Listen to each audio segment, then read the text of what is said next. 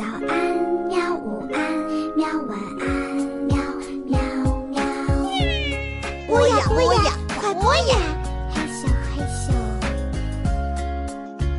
更多精彩内容，请关注“博雅小学堂”微信公众号。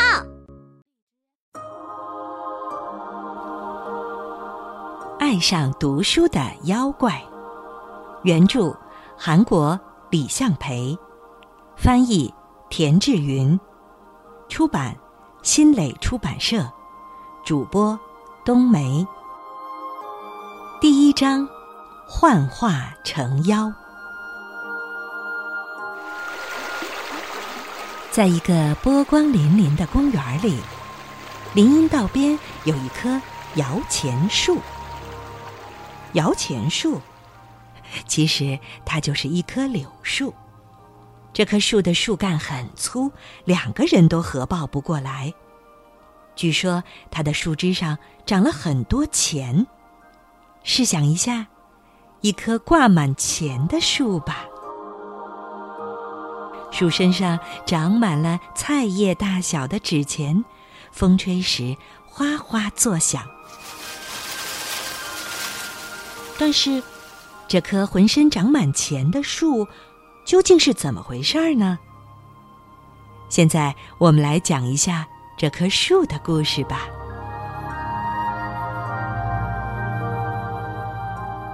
这棵柳树已经有一百多岁了。在阴雨霏霏的一天，一阵震耳欲聋的雷鸣过后，这棵老柳树遭到了雷劈。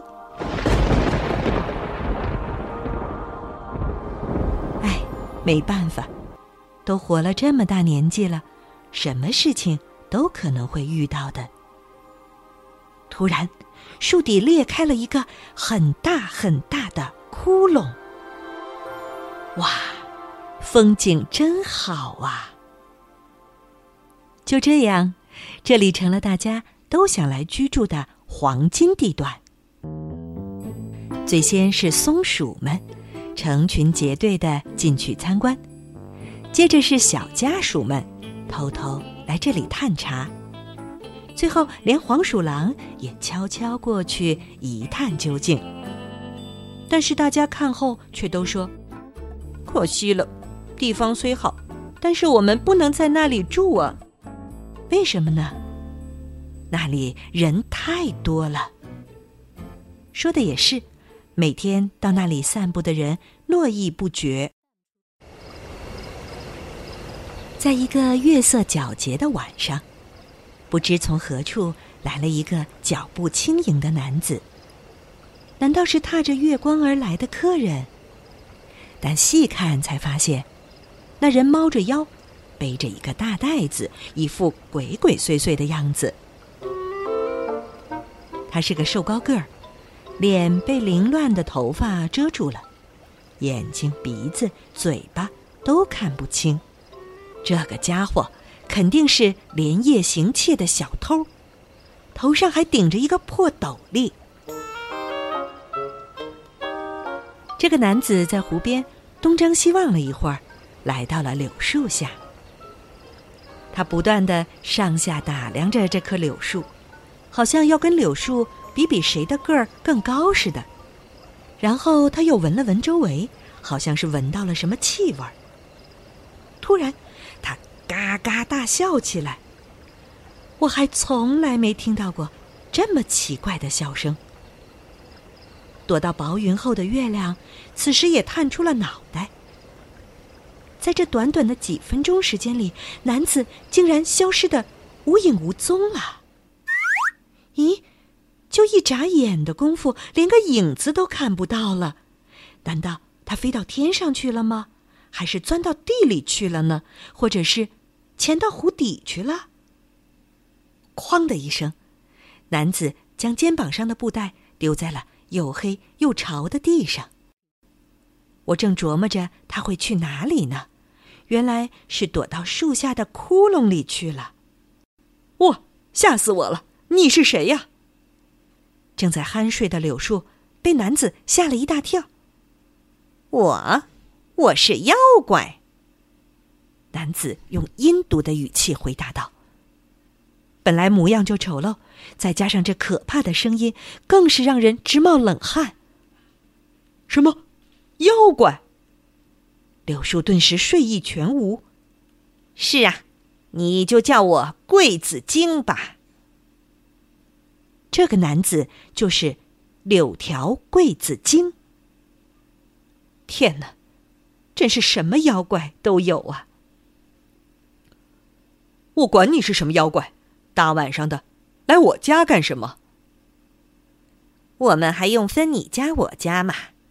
我来这里住的话，这里自然就是我家了。天哪，这么好的地方，怎么能让妖怪住呢？从此，柳树底下的窟窿就成了桂子精的家。但是，柳条桂是什么？桂子精又是从哪里冒出来的呢？柳条柜是用柳条做成的方形箱子，上面有盖子，表面用碎布盖着，盖子上挂着锁。但并不是所有柳条柜上都带着锁。这个妖怪的主人是一个吝啬鬼老头儿，他给柳条柜加了一个很重的锁。他为什么这样做呢？因为这是个钱柜呀。这个吝啬鬼平时把柳条柜藏在很难找到的一个屋子里，一有钱就往那里塞。不管怎样，钱是最重要的。老头儿把钱锁进柜子后，环顾了一下四周，心想：“应该没被什么人看见吧？”哈哈哈！看吝啬鬼老头那高兴的样儿，钱堆得越来越多，渐渐的，柳条柜已经满的盖不上盖儿了。老头一天得打开柜子好几次。摸着大把的钱，心里暗暗高兴。哈哈，光看这些钱我就饱了。即使钱发霉了，老头儿也不舍得花掉它们。钱实在太多了，老头儿只好又添了几个柳条柜。毕竟钱流通起来才有意义呀。用这些钱买好多土地都绰绰有余吧。哈哈哈哈。于是，老头儿用一个柜子里的钱买了一些地，然后以高价卖出去。就这样，他赚了好多钱回来，钱柜子一下又多了五个。老头成了远近闻名的大富翁。在一个细雨绵绵的晚上，一个大脚贼偷偷溜进了老头的屋子里。可是钱柜在哪儿？他是怎么知道的呢？吱吱，原来是一群老鼠。天下没有不透风的墙，估计就是他们走漏了风声。小偷摸了个最大的柜子，一溜烟儿就跑了，心想：“我现在是富翁了。”小偷逃到山里后，把钱从柜子里掏出来，放到了自己的布袋子里。哈哈哈！我现在也可以大把大把的花钱了。这个笑声和当初吝啬鬼老头的笑声一模一样。小偷背起装满钱的口袋，一溜烟儿跑掉了，只剩下可怜的柳条柜子孤零零的躺在荒山野岭。在很久很久以前，人们就一直用柳条柜子来存钱。